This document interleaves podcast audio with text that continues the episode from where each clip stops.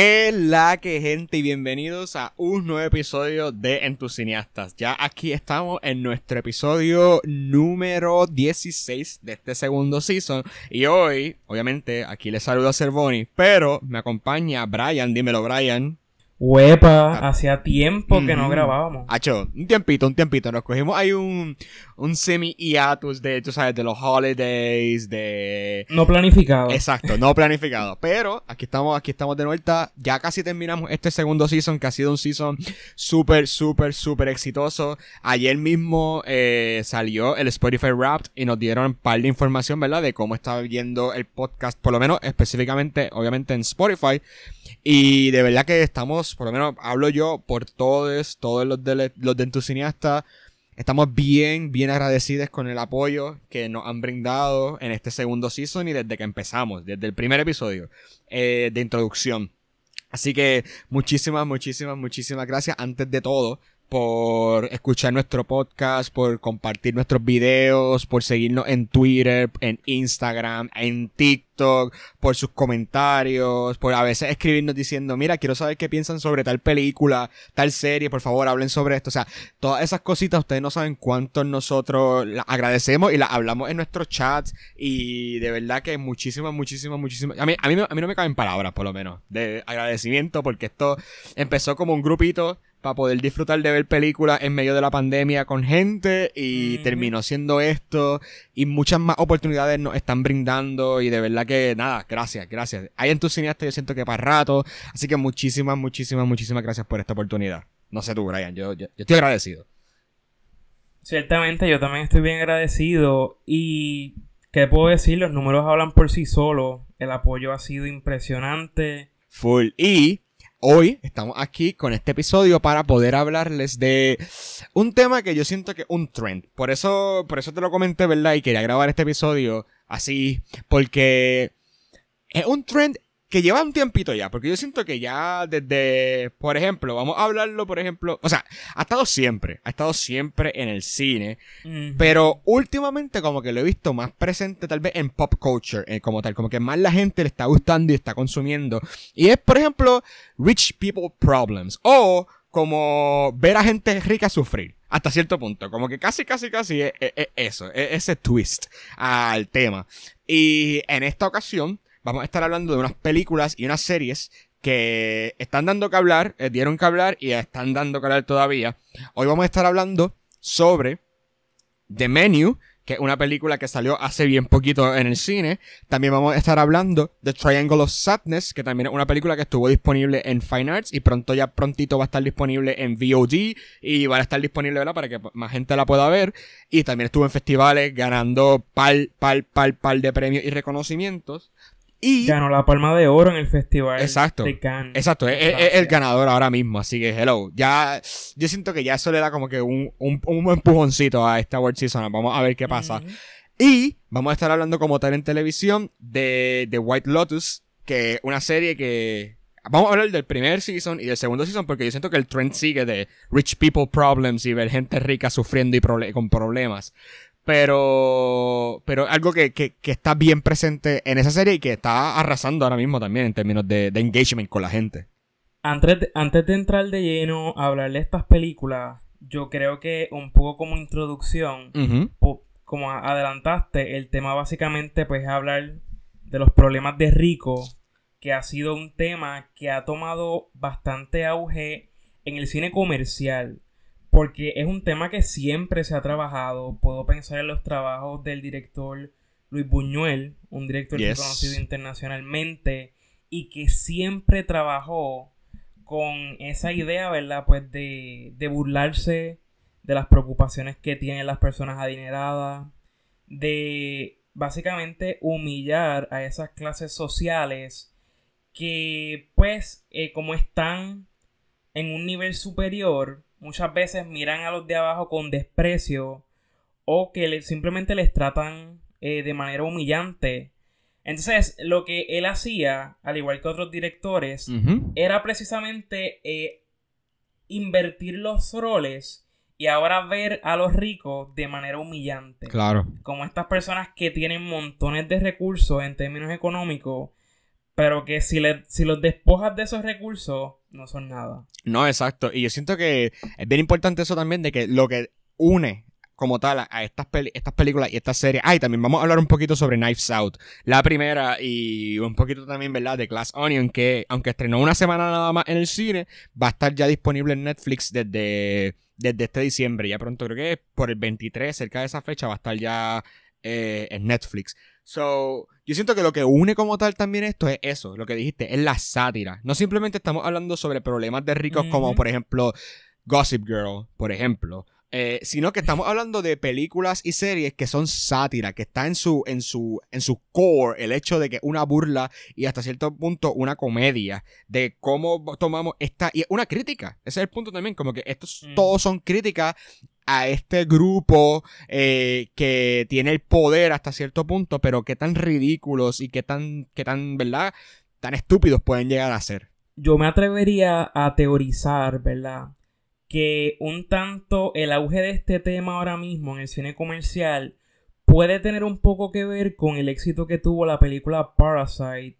Ah, full, full. Yo por lo menos asocio, ¿verdad? Que hubo un impacto con esa película en que otros directores y otros guionistas quisieran trabajar el tema. Y se me había olvidado, gracias por traerla en verdad, porque yo siento que también podríamos traerla a la mesa eh, que Parasite fue exactamente, ¿verdad? O sea, eso, que, hasta el mismo nombre lo dice, o sea, realmente, ¿quién era el Parasite? Sino, ¿verdad? La, familia pobre o la familia rica.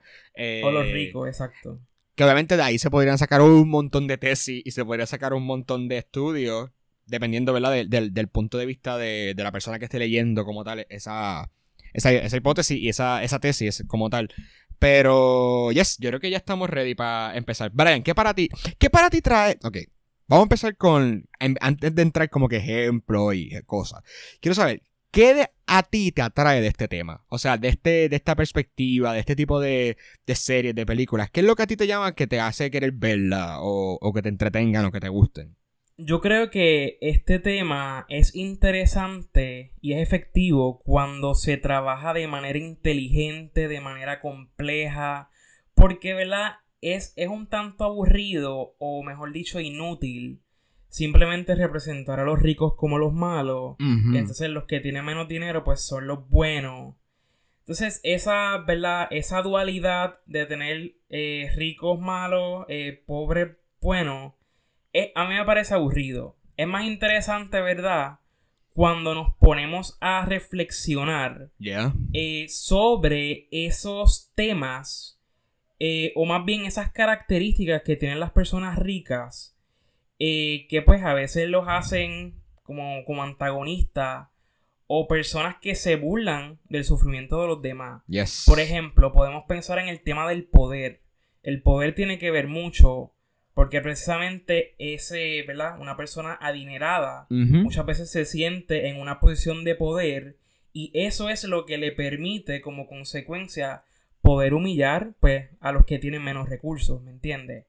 Y cuando se trabaja de esa manera, ¿verdad? Agrupado con otros temas como el poder, como la desigualdad de clase, eh, y se ve de una perspectiva un tanto, ¿verdad? Este donde se presentan más de una perspectiva, ahí es que es interesante el tema. Porque si se presenta simplemente como que, pues, eh, los malos son villanos, digo, los ricos son villanos y ya, pues, es el resultado de una de las películas que vamos a hablar. Exacto. E, e, eso mismo iba a decir, como que una de las, o sea, como tal, esta idea surgió porque yo, yo he sido bien vocal desde que vi, por ejemplo, The Menu en que hay cosas ahí en esa película que a mí se me hicieron demasiado superficiales. Esa yo creo que es la palabra, como que quería sentirse demasiado deep y terminó siendo superficial. Mientras que cuando vi Triangle of Sadness, que la vi bastante cercana en fechas, yo dije, diablo, o sea, ellos tomaron la misma casi idea que estaban presentando en, en The Menu y la tergiversaron de una manera y le dieron un y unas notas y unas perspectivas tan y tan y tan y tan brutales que, que dije como que, ok, esto es lo que ellos querían hacer en The Menu, pero bien hecho. O sea, como que con la profundidad que tal vez ellos estaban tratando de hacerlo. So, spoiler de que... No voy a decir que no me gustó. No voy a decir que no me gustó porque me entretuvo. Esa es la cosa. Yo, si pueden, si, van, si ven mi letterbox o algo así, pues van a ver que no le di tan mal score a The Menu. Pero, sí, voy a darle un poquito de fuete aquí en este episodio. Pero, estoy completamente de acuerdo contigo. Yo creo que cuando cuando este tipo de series y películas traen cosas nuevas a la conversación. O, o exacto, no se quedan simplemente en el, ah, eh, ellos son malos porque son ricos y ya. Como que, ah, o se quedan en el estereotipo súper vano, como que súper, súper, sí, súper, exacto, de nuevo, sin, sin profundidad, súper, súper, súper superficial, valga la redundancia, eh, es donde no me gusta. Ahora, cuando traen como que cositas nuevas o hay otros temas, a pesar de que sean evidentes, porque por ejemplo, yo siento que The White Lotus, como serie, es bastante evidente en sus temas. Como que eh, desde el primer season hasta este segundo season que ya todavía está corriendo, al momento de, estar publicando este episodio, eh, siempre ha sido bastante straightforward en sus temas, aunque hay gente que diga como que, hecho en The White Lotus no pasa nada, por ejemplo. Cada episodio, el episodio termina y como que no pasa nada. Pero no es que no pase nada, o sea, por lo menos en mi opinión. O sea, es que hay muchísimas conversaciones presentándose a la vez, pero son conversaciones que como un diario vivir. Yo siento que The Wild Lotus es esa, cosa. Es un, un, slice of life, un piece of life tan como que, ok, un día, un día, un día, un día. Que ajá, se puede sentir como que no pasa nada, pero me gusta cuando trae cosas nuevas a la conversación y le da otros tonos y otras perspectivas a la cosa. Ya que estás hablando de, de White Lotus, yo diría que el éxito que ha tenido esa serie es mayormente porque es bien sutil con su crítica. Es decir, que muchas veces lo que se le está criticando a las personas con dinero se trabaja en los diálogos, se trabaja en las interacciones que hay en los personajes y eso lo hace interesante porque es como este representando estas pequeñas eh, reacciones o respuestas que una persona con dinero pues puede tener a una determinada situación. Sí, full. Yo siento que es el appeal también, hasta, hasta cierto punto. Por lo menos a mí, lo que más me encanta de White Lotus, que hay que es que estamos ya entrando como tal a, ¿verdad? discutir un poquito. vamos, a empezar, vamos a empezar con The White Lotus, que es como que lo que todo el mundo está viendo ahora mismo, literalmente. Porque yo entro a Twitter y todo es como que, y a TikTok y todos son memes y memes y memes y Esa videos. Es la discusión semanal. Exacto. Eh, obviamente, pues, para situarnos, vamos ya a situarnos. Eh, The White Lotus es una serie que estrena en HBO, en HBO el semestre, el semestre, el año pasado. Eh, y estrenó como un limited series. O sea, estrenó con la idea de que fuese una serie de un solo season estableciéndose en un hotel en Hawái eh, que se llamaba The White Lotus y pues seguía la vida de los pues, de las personas que están dentro del hotel como tal, esté quedándose en esta semana. Los empleados. Y, los empleados, exacto. Era como que los empleados plus eh, todas las personas que se estaban quedando en el hotel. Y los huéspedes. Los huéspedes, exacto. Esa es la palabra que estaba buscando. Y los huéspedes, pues son gente adinerada. Porque hasta cierto punto el hotel, pues, es un hotel de cinco estrellas, es un hotel súper reconocido, es una cadena. Es una cadena de hoteles súper reconocida y es uno de los hoteles, ¿verdad? Bastante difíciles de adquirir, ¿verdad? Este, poder entrar hasta cierto punto, todos los personajes que estamos siguiendo son gente con chavos. Hasta, eh, como se expresa, en, la, en la premisa. Entonces, ese primer season era eso. Era el hotel como tal de Hawái. La, la, sucursal de Hawái. Y pues seguíamos al manager del hotel y también seguíamos, pues obviamente, a un grupo, una familia adinerada. Seguíamos a un matrimonio nuevo también donde el esposo era adinerado y la esposa no. Seguíamos a esta mujer adinerada que no sabía qué hacer con sus chavos. Todos eran personas adineradas que tenían problemas tan banales y tan bobos hasta cierto punto y también como que exponía a estas personas diciendo, no, nosotros somos buenos, nosotros ayudamos a los demás, nosotros no somos woke, somos este, no vemos raza, no vemos nada de esto, por ejemplo, porque yo siento que en el primer season sí se habló mucho sobre eso, sobre el hecho de la raza, el hecho de cómo las minorías se sienten ante esta mayoría blanca con dinero, eh, eh, que son temas que pues, en este segundo season no están tan presentes, aunque sí hay conversaciones no tan evidentes, pero Pero sí, siento que, que, que, que vamos estableciendo exacto. El primer season como tal era de eso. Era de este grupo de familias y de personas que estaban quedándose en el hotel en Hawái. Y obviamente hay un murder, o sea, hay un asesinato en el primer episodio. Y obviamente tú pasas todos los episodios pensando quién caramba fue el que murió o a quién mataron. Eh, que eso es parte también del murder mystery. Que siento que también es un tema que está bastante pegado últimamente, los murder mysteries. Que súper, súper all in for that. Pero, pero sí, ese es el appeal como tal del primer season de White Lotus. Y también trabaja mucho, ¿verdad? Cómo esos huéspedes trataban a los empleados. Porque entonces ahí ya tú empiezas a ver esos comportamientos, esas conductas que muchas veces se le critican pues, a las personas con dinero.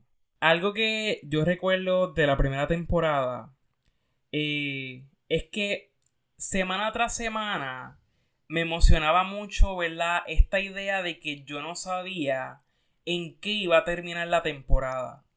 Y cuando finalmente llegamos a ese episodio final, yo recuerdo que mi primera reacción es que me sentí un tanto decepcionado. Porque no sé, yo esperaba algo distinto. Sin embargo, con el tiempo, ¿verdad? Pensando de nuevo en el episodio, pensando en lo que ocurrió al final, me pareció bien interesante que fue como como este choque con, con la realidad. Yeah. Esa expectativa, pues, de que queríamos, ¿verdad? Que, que hubiera justicia, de que queríamos que, ¿verdad? Que, que las personas que, que abusaban de otro, porque esa era la manera en que muchas veces eh, trataban a los empleados, Yeah. pues al final, como quien dice, en cierto sentido se salen con la suya. Un poquito. Entonces es como este choque con la realidad de que, mira, pues eh, las personas con dinero muchas veces pues Consiguen lo que tienen quieren. ese, ese Ajá. paz de salirse con la suya. Sí, full. No, no, dije un poquito, pero en verdad que no. O sea, completamente. O sea, si terminamos el season de repente y tú. Y, y uno se queda como que, pero, ¿es en serio? Hasta cierto punto. Pero Ujú. igual, me pasó igual. Y yo siento que esa serie, cuando la vi, yo dije como que, diablo, esto es como un 3.5. Porque como que siento que no llegó a nada. Como que no llegó a nada al final interesante o whatever.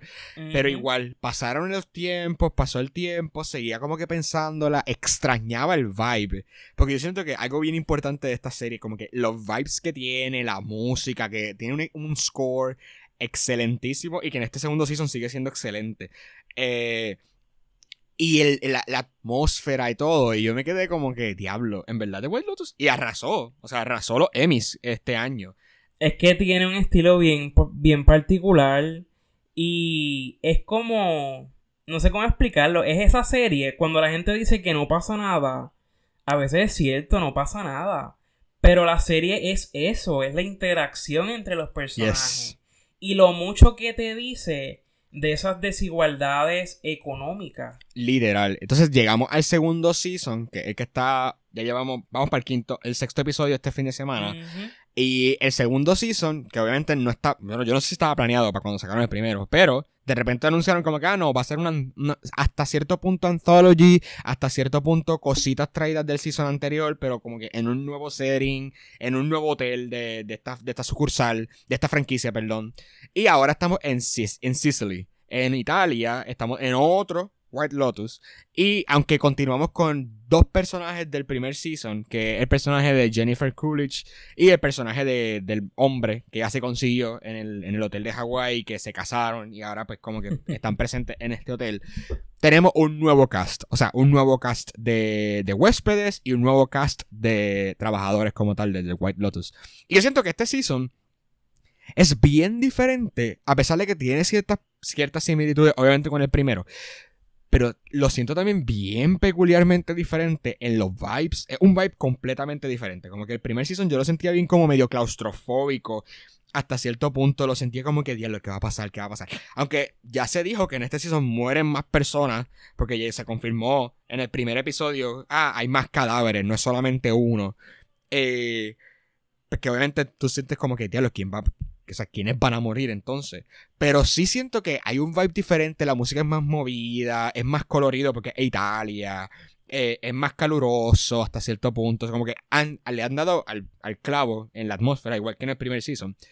Pero este, te- este season trae temas diferentes en el sentido de que yo siento que ahora los temas son más la masculinidad, son los roles. Yo siento que si el primer season. La, el tema principal era como que eh, las minorías y las mayorías y cómo las mayorías reaccionan ante la minoría y cosas así, esa- esas dinámicas. Sí que era más, tenía que ver más con la desigualdad económica. Exacto. Este season es más la desigualdad de género y los roles de género. Y desde el primer episodio yo siento como que se ha hablado de, pues, están los hombres y cómo los hombres interactúan con las mujeres eh, y cómo la- los hombres en el hotel, por ejemplo, interactúan con las huéspedes mujeres y con las locales y todo eso. Y siento que, full, e- ese es el tema de, de White Lotus Season 2. Que como quiera seguimos con personajes ricos porque hasta ahora casi todos los personajes son, a menos que no sean, ¿verdad? Los locales o los huéspedes, o los, perdóname, las personas que trabajan en el hotel, casi todos los huéspedes siguen siendo personas adineradas. Eh, que obviamente todavía no está claro qué va a pasar, porque, ajá, o sea, todavía estamos a, tres, o a tres episodios creo de que se acabe el season o algo así. Eh, pero sí, siento que han seguido, han seguido el tema de, de los ricos teniendo first world problems y cómo ellos lidian con estos problemas. Con estos problemas, por ejemplo, la desigualdad en el matrimonio, entre cómo tú te sientes como esposa, con esposo, cómo están estos juegos de poder, de realmente quién tiene el poder aunque tú hagas más chavo, aunque yo no trabaje, cosas así. Es bien interesante y eso es lo que me ha mantenido como que hooked en esta serie. Yo ciertamente pienso que HBO va a seguir tratando de, de crear nuevas temporadas de esta serie porque tiene esta facilidad de reinventarse con facilidad. O sea, es esta cadena de, de hoteles y ellos básicamente pueden escoger cualquier lugar en el mundo y muchas veces, ¿verdad? Los temas, o sea, e- estos temas de desigualdades económicas, eso es algo que es mundial, es un tema universal Yes. que ellos pueden seguir trabajando desde distintos contextos, con interacciones eh, diferentes. Y yo de verdad pienso que ellos le van a sacar el jugo a ese concepto. Y de- Digo, si son deberían. inteligentes. Ajá, y deberían, porque ya, ya yo estoy hooked. Ya yo estoy pensando como que diablo. El tercer season debería ser como que. He visto mucha gente diciendo que diantre, que sea un ski resort, como que algo de nieve, como que algo así. Y ese vibe, Eso sería interesante, sí. ajá, porque está bien diferente a lo que ya han presentado en estos dos primeros. So, siento que, que estaría interesante ver eso. Eh, pero pasando entonces a. Bueno, vamos a hablar. O sea, ahora, ¿te gusta The White Lotus? ¿No te gusta? ¿Qué, qué- ¿Cómo tú te sientes, Brian, con la serie? Yo creo que es ese tipo de serie que tú tienes que ver. Sobre todo recomiendo que sea una serie que se vea semana tras semana. Yo creo que esa estrategia de lanzamiento ayuda un tanto a procesar las interacciones, a darse como ese espacio de entender que aunque en la superficie no está pasando nada, la riqueza de ese texto es precisamente las interacciones de los personajes, la manera en que hablan, la manera en que responden a las situaciones, la manera en que a veces pues llegan a unas situaciones totalmente ridículas. Literal. Y es precisamente parte de, de esas desigualdades sociales que pues uno ve el mundo de maneras completamente opuestas. No, full, y estoy completamente de acuerdo. Y yo, en, en mi caso, I binged como que este segundo season hasta este punto, porque no lo había podido empezar. Y como que este- est- estos días atrás como que los vi de cantazos todos. Y igual yo pensaba como que antes, si hubiese visto esto este fin de semana, hubiese estado hablando de esto. Porque eran como que, y a veces son datos nada más, como que, por ejemplo, hubo- había una escena entre dos de las esposas de este season que, una, que una de, las de ellas está actuada por Aubrey Plaza, que está haciendo un... I love her, I love her. Pero como que era una conversación nada más súper normal, pero de repente uno de los personajes cambió completamente y demostró tanto con unas cuantas líneas que ella dijo nada más. Y yo, oh shit, como que espérate, esta tipa se está trayendo más de lo que, o sea, lo que nosotros pensamos como, como viewers o espectadores. Ella, she's a mastermind, como que ella, está- ella está pensando, ella está cuadrando todas sus piezas bien brutal. So, yes, estoy de acuerdo de que, pues, I que puede pasar nada, como la gente diría, pero a veces nada más con una escena de interacción de conversación. Como en el primer season, la conversación entre los personajes de Alexandra Daddario y creo que se llama Connie Britton, ¿verdad? Ella. La de. Correcto. Sí, la de American Horror Story, el primer season. Que de repente, esa, esa- esa es una de mis escenas favoritas en serie. Que ella como que están hablando de, pues, de, de cómo una mujer toma las riendas, ¿verdad? De su carrera. eh, a pesar del matrimonio y todo eso. Y de repente todo se tergi- tergiversa cuando una le confiesa a la otra que escribió un artículo de la otra y la otra dice, espérate, tú escribiste esa porquería. Y es como que, y de repente la escena cambia Sí. completamente. Yo, a mí se me pararon los pelos. Yo pienso en esa escena y se me paran los pelos, de verdad. Pero nada, vamos a movernos entonces desde White Lotus. Y, o sea, yo estoy excited para ver qué va a pasar en estos próximos episodios y cómo va a terminar este season. Pero vamos entonces a movernos a The Menu. Que yo siento que es otra que mucha gente vio. Está, está todavía en cines.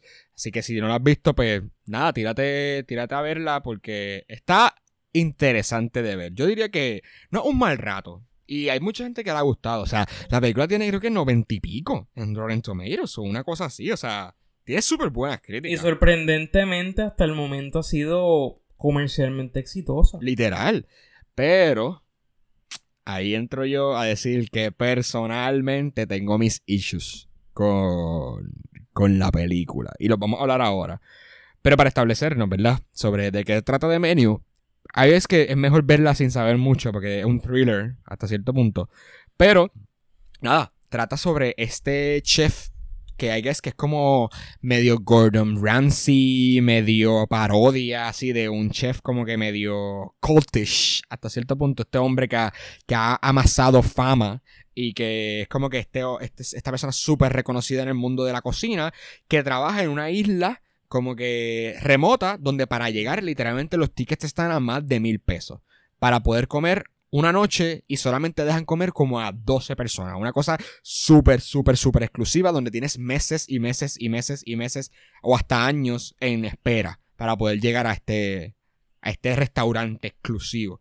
Y la película pues trata sobre este, obviamente, este chef y el grupo de comensales que están yendo esa noche específicamente a cenar. Y seguimos el personaje de Anya Taylor-Joy, que es la protagonista de la película, que por una razón u otra termina en este grupo a pesar de que ella no pertenece a esta clase social. Y yo creo que eso es lo importante. Eso es lo importante para saber de esta Ella película. simplemente es el date. Yeah, exacto. el date de uno de ellos. Eh, y again, esta película siento que trató, obviamente, de ser una crítica a, a esta sociedad. Trató de ser una crítica a la sociedad alta, a la sociedad que se llena comiendo platitos de, de- de gotitas, por ejemplo, así decirlo. Eh, Así que son cosas bien pequeñas Ajá. que tú sabes que tú no te vas a llenar con eso. Exacto. Esta sociedad que de repente come algo y, y- y evoca una crítica súper, súper extremadamente grande que no llena, o sea, que no es nada. Literalmente, muchísima palabrería para describir nada.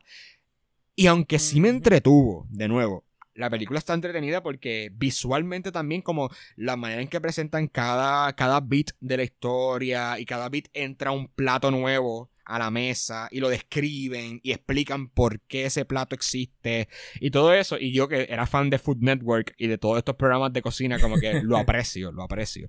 Ese concepto a mí también me gustó un montón. O sea, esa idea, ¿verdad? De, de básicamente dividir la película con el primer plato, el segundo plato, Exacto. el aperitivo, el postre. Esa, ese tipo de concepto a mí me encantó. Full. A mí me encantó. Pero entonces siento que el problema de la película recae en los personajes y en la base de la historia como tal. Como que siento que había un- una historia bien cool de contar.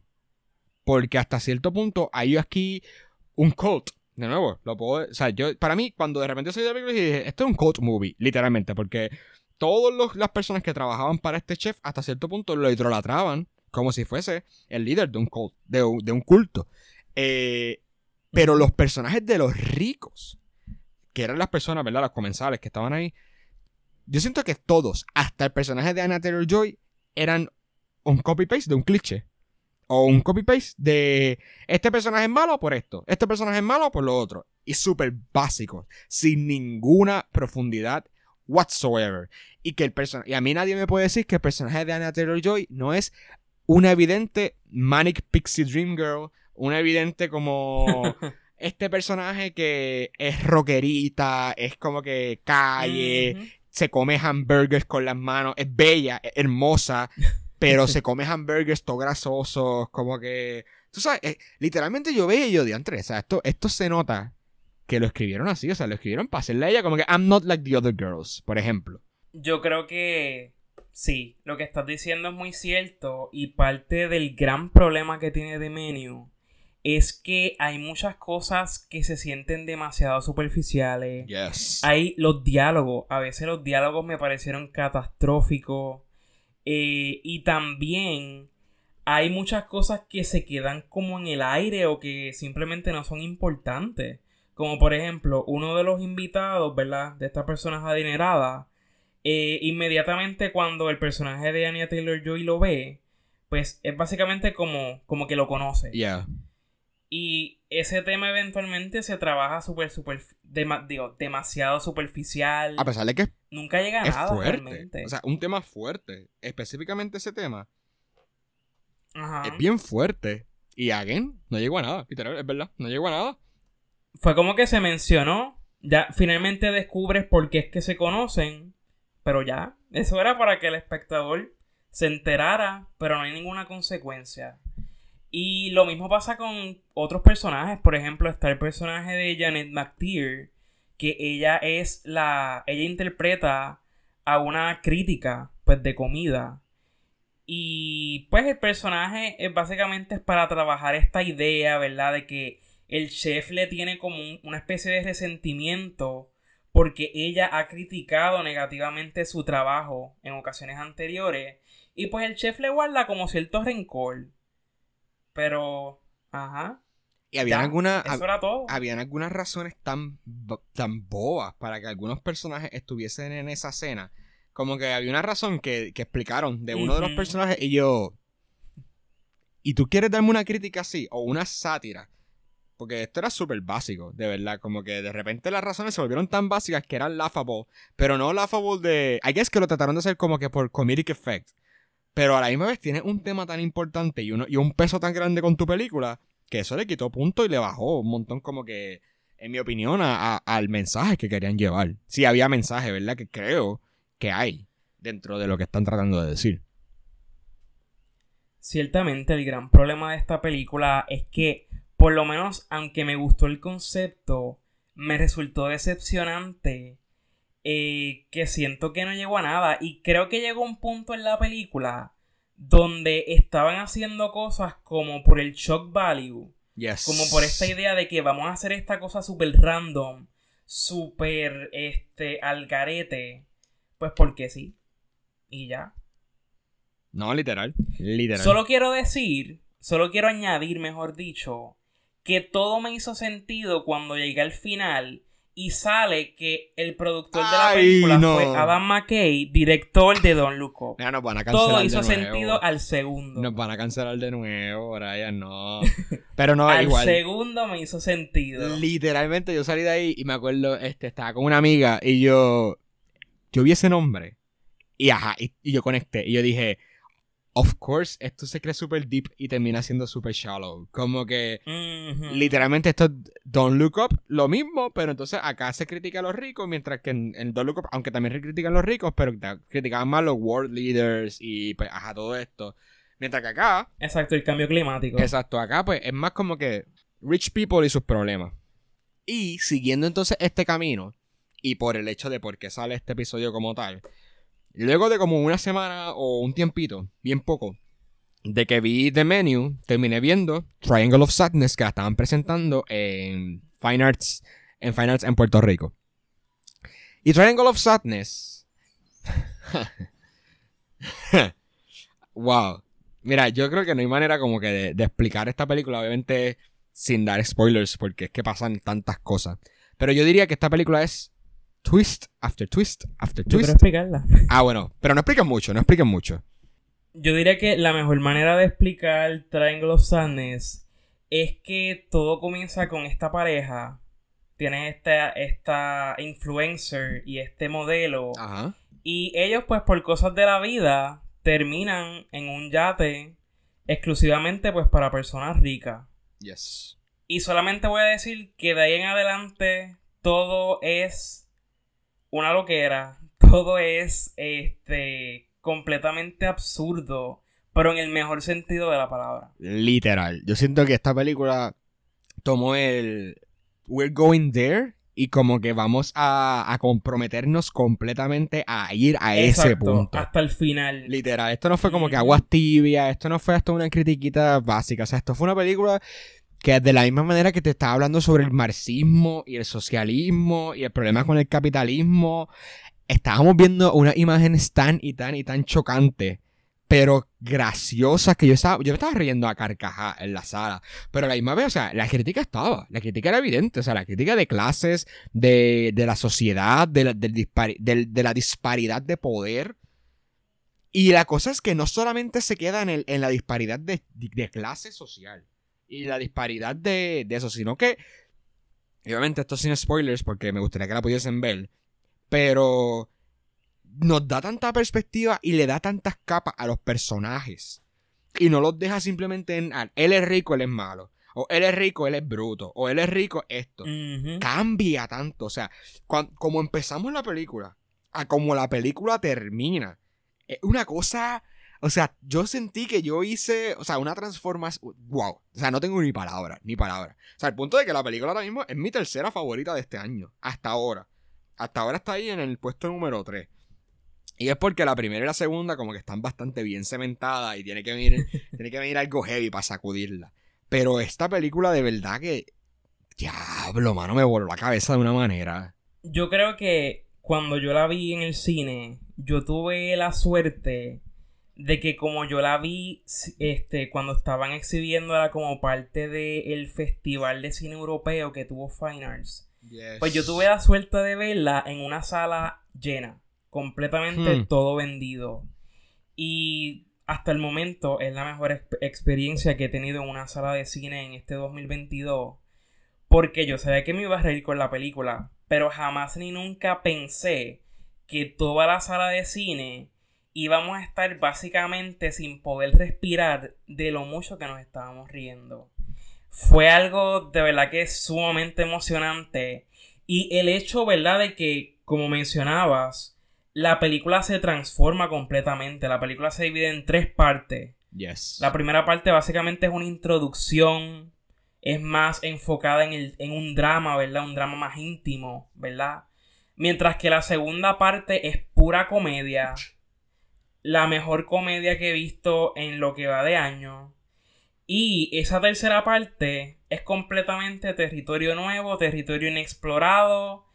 Esa tercera parte que nadie le cuente lo que ocurre. No, si es que cuando acabó la segunda, que de repente vemos como que esa última toma, y yo, what the fuck. Yo como que, espérate, qué ca... Porque, o sea, eso salió tan out of nowhere. Ese plot twist salió tan out of nowhere. Que ya yo decía como que, o sea, ya la película había hecho tanta cosa, o sea, tanto. Que yo, pues, ok, pues la película pues va a acabar ya pronto. O sea, como que yo decía, ya, la película se está acabando. Como que, ok, ya, la película está acabando. Y de repente no, de repente otro layer que cambia todas las relaciones de los personajes. Cambia todo como que en la crítica que se estaba presentando. Y decimos, y la crítica continúa. La crítica a que el, el desnivel afecta al ser humano continúa. Pero le damos una transformación completa. Y es como que, I guess que llegó hasta un cierto punto donde la crítica es más como que el ser humano, si tú le das el poder a quien sea, no importa si es una persona rica, no importa si es una persona pobre, no importa si es mujer u hombre, tú le das el poder, el poder a esa persona y lo va a corromper. Yo siento que como que hasta cierto punto ese es como que el mensaje. Eh, y, me- y fue tan interesante como... Diablo, es que yo podría como que praise esta película tanto y me está haciendo, me está haciendo dudar si la debo subir al número 2, en verdad. Porque... Diablo. Como que Top Gun está en mi número 2, pero es porque it was so enjoyable. Como que yo, yo pasé, yo pasé tan buena experiencia viendo la- las veces que he visto Top Gun y como que, diablo, es como que beat for beat for beat for beat, como que una película que yo sé que yo siento que Top Gun Ma- Maverick, que no tiene que ver nada con esto, pero estoy trayéndolo, es que es como esas películas que cuando dan las clases de guiones nos dicen como que, ah, esta película es- eh, sigue la estructura tal, tal, tal, tal, y como que pues, nos enseñan cuál es la estructura. Y siento que Top Gun Maverick se va a volver esas películas que como que, cómo, trans, cómo es un buen ejemplo de la estructura de guion y todo eso. Pero esta película de Triangle of Sadness diablo que, o sea, de nuevo digo, es específica en su crítica, pero no, no lo deja superficial, no lo deja ah, en los malos son malos, los buenos son buenos, lo transforma en tal manera y los personajes tienen tantos y tantos y tantos layers. Diablo. Y que la transformación es hasta el final. O sea, yo me pongo a pensar en esa última escena y el montón de, de interpretaciones o, o cosas que uno puede interpretar de esa última escena. De verdad que las posibilidades son, son inmensas. Literal. Porque, o sea, no te, te dejan con algo, pero no te lo dan todo. No te dejan como que esto es. No te mastican el final. Es un tanto ambiguo. Exacto. Y hay tantas maneras de leerlo. Hay tantas maneras de leerlo. Entonces comparo esta película con The Menu, que pues es casi casi, ¿verdad? El, que era el punto de este episodio, de, hacer esa comparación en por qué una sí fue efectiva en su crítica y la otra no, en criticar, ¿verdad? A esta gente rica, a esta gente con poder. Y es eso. Yo siento que The Menu no logró comprometerse al 100% en la profundidad del tema.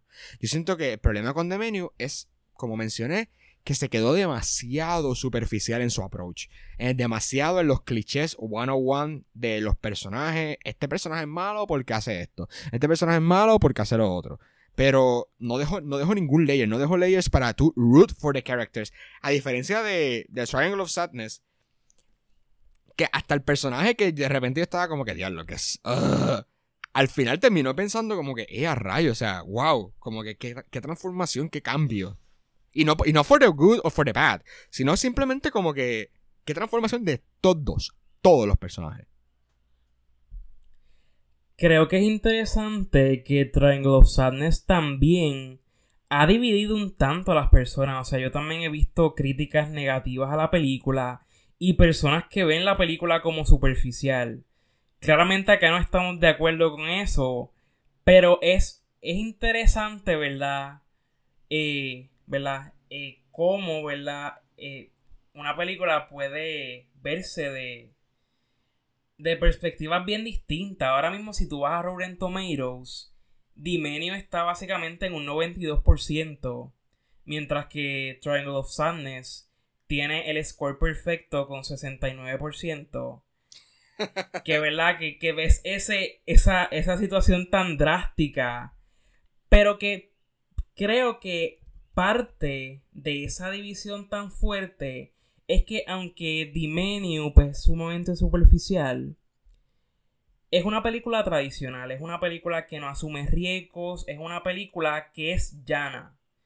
Es decir, ellos tienen este concepto y eso fue lo que hicieron. No hay sorpresa, no hay, no hay nada más allá. Mientras que Triangle of Sadness, como es una película que va evolucionando mientras va progresando, pues muchas personas quizás la vieron y salieron como que pues quizás la película está tra- tratando de hacer demasiado y pues al final no, no cumplió con las expectativas de alguno.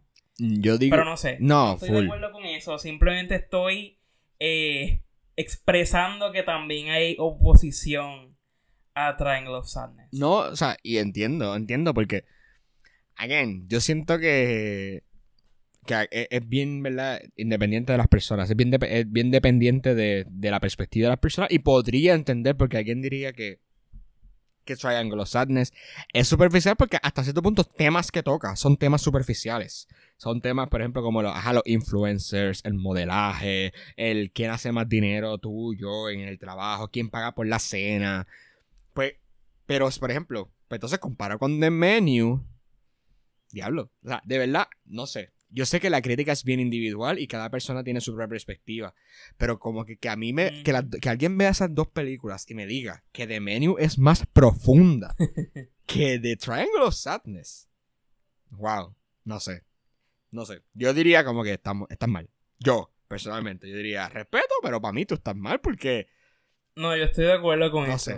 Ciertamente, Triangle of Sadness fue.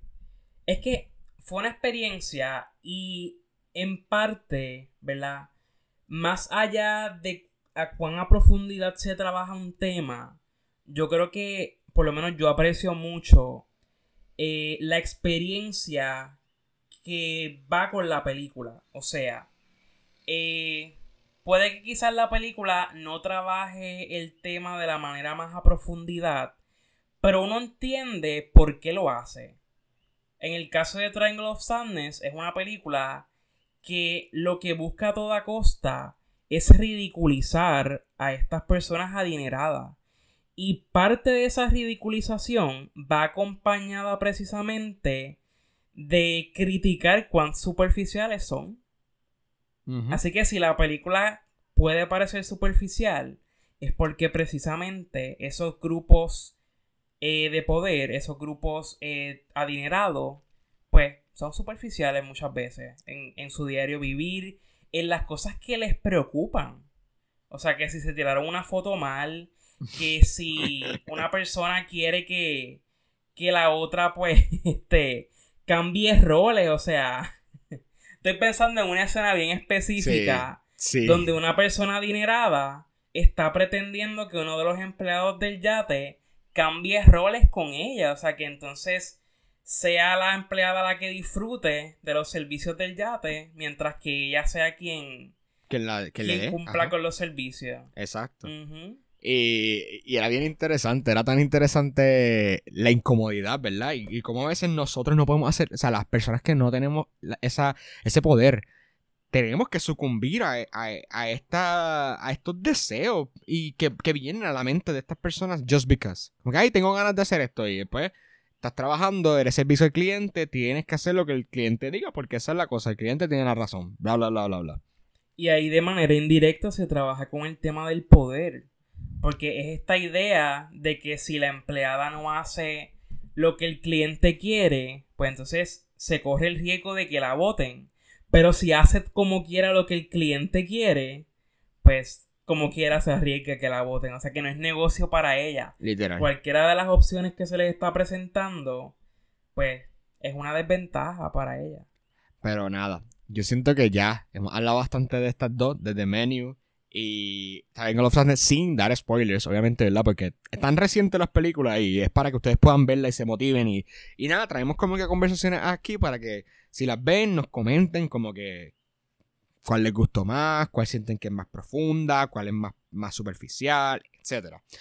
Pero, trayendo entonces también a la mesa otra película, bueno, otras dos películas que son parte de, hasta ahora una biología, porque aunque hay más confirmadas, pero son las dos que han salido hasta ahora, tenemos Knives Out y tenemos Glass Onion a Knives Out Mystery, que las dos son por Ryan Johnson. Y aunque ambas películas son diferentes en sus approaches y en los grupos que presentan, las dos nos tratan de algo. O sea, las dos tienen una crítica clara en que la gente rica no sabe su privilegio y no están conscientes de su privilegio y de cómo ese afecta a otras personas. Exacto. En ambas películas, aparte de ser lo que se le llama un whodunit, que básicamente este misterio. Ajá, murder mystery, como lo es eh, de un grupo de personas envueltas en, la muerte de, alguien. Aparte de ser eso, ambas películas, pues, da la curiosidad, ¿verdad?, de que esas personas que fallecen son personas con dinero. Y todo ese grupo de, de personajes, pues, tienen diferentes motivaciones para haber querido asesinar a esa persona. Y es todo este misterio de, de quién fue entonces. Literal. Creo que ambas son bastante efectivas, aunque no es el enfoque, porque ciertamente yo diría que el enfoque en ambas películas no es criticar tanto, ¿verdad?, la, desigualdad eh, social, pero sí es un tema que está presente en ambas. Sí.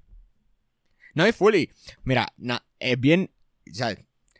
Yo estoy claro que Knives Out me gustó más que Glass Onion, personalmente. En mi gusto personal, Glass Onion, aunque es una muy buena secuela y un muy buen rato, o sea, igual me reí un montón en el cine, porque siento que, fíjate, Glass Onion siento que es más comedia que Knives Out.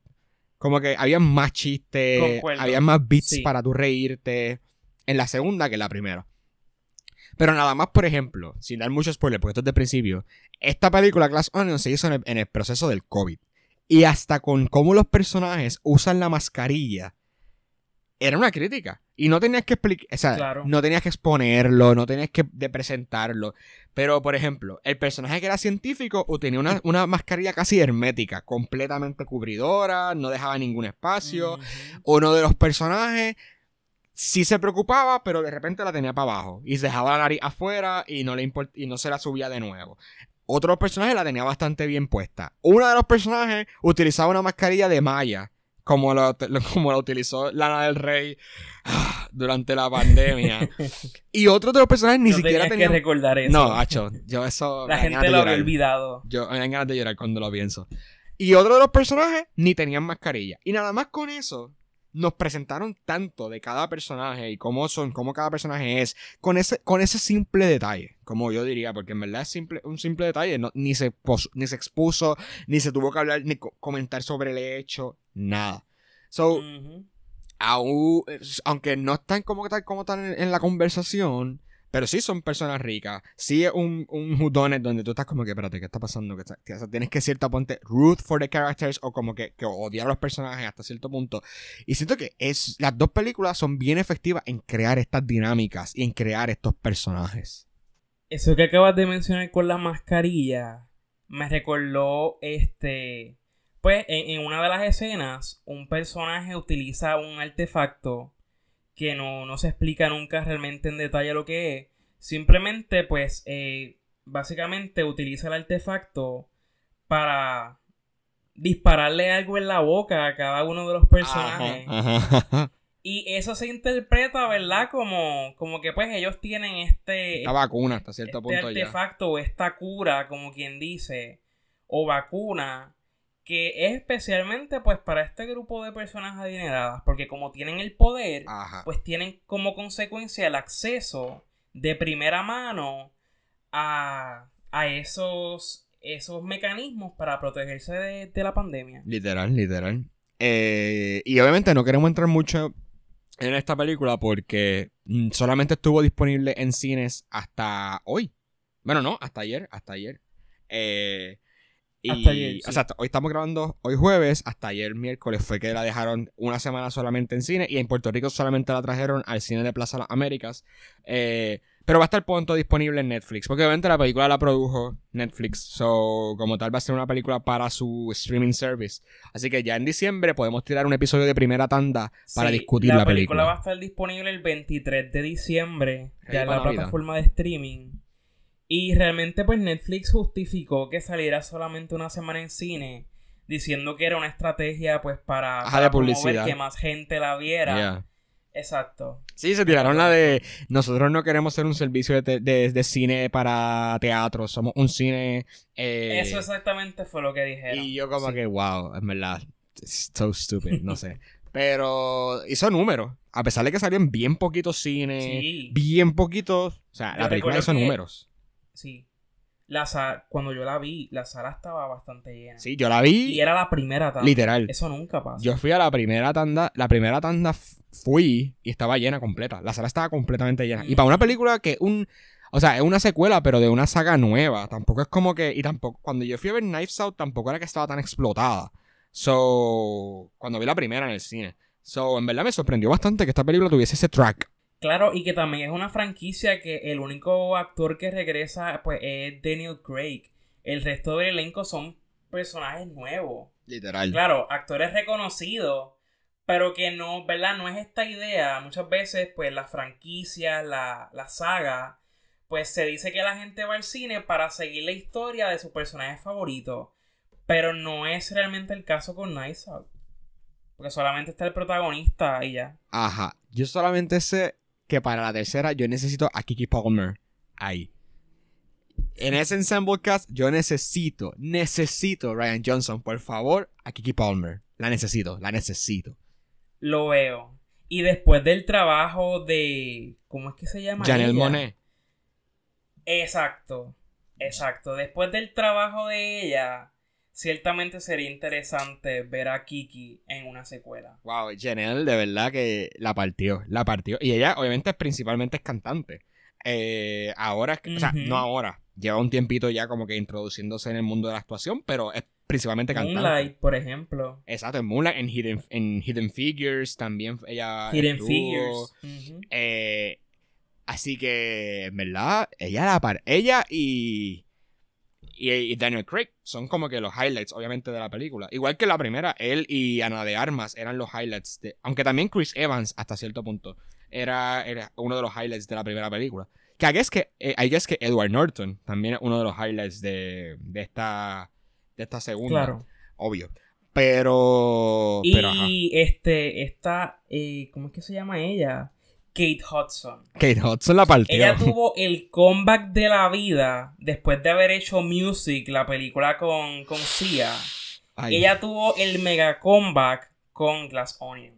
Yo estoy bien contento con el trabajo de ella. Ella me acordaba del personaje a veces al de Tony Collette en la primera. Que era como que estas Vapid Girls. Ah, sí. Este, ajá. Pero estaba bien fun, estuvo súper, súper. En verdad, todos los personajes estuvieron fun en esta película. No sé, todo, yo la pasé súper bien en esta película. Otro aspecto interesante es que en Glass Onion se trabaja también pues con, con el tema de la cultura de cancelación. Esta Ah. idea, ¿verdad? De que tú dices algo en redes sociales o, o en medio y pues eso va a tener una consecuencia en, en tus ingresos, en tu carrera, Yeah. en tu reputación como figura pública.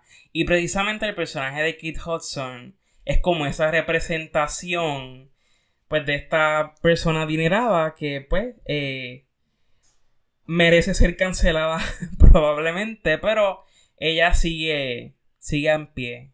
Nah, sí, full. Mira, yo siento que ya va- podemos estar cerrando el episodio porque hemos hablado de bastantes buenos ejemplos. Tú trajiste también Parasite, que ya hemos hablado de Parasite en el podcast bastantes veces. Nunca me cansaré de hablar de Parasite, de mis películas favoritas ever.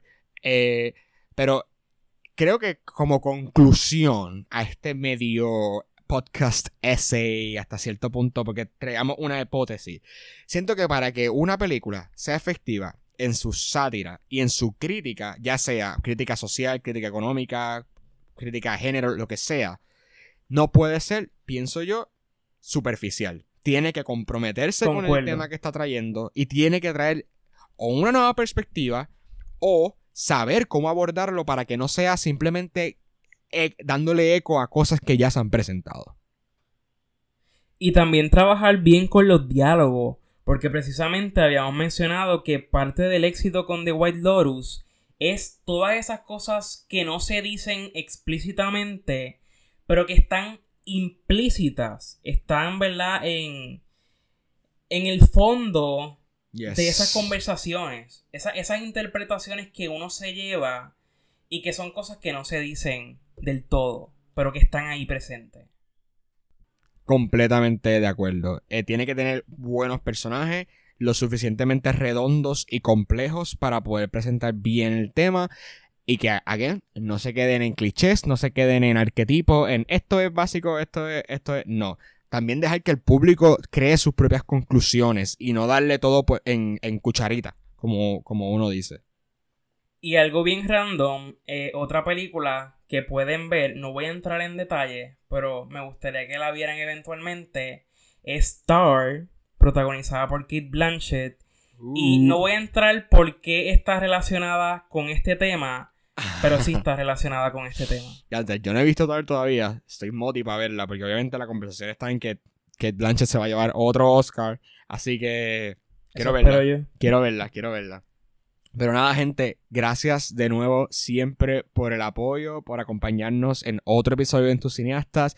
Igual, de nuevo repito, por habernos acompañado hasta este punto. Eh, estamos completamente agradecidos. Gracias un millón, gracias un millón. Continuamos con En tus cineastas y estén pendientes a todas nuestras redes sociales, Instagram, Twitter, donde publicamos los nuevos trailers y las noticias más recientes del cine, y TikTok, donde subimos contenido de reseñas también. A veces no tenemos primera tanda aquí en el podcast como tal, pero subimos videitos en TikTok que, que, no, que ahí donde también reseñamos bastante más cercano, bastante más corto, donde podemos interactuar en los comentarios. Así que estén pendientes a todas nuestras redes. Saben que arroba en tus cineastas.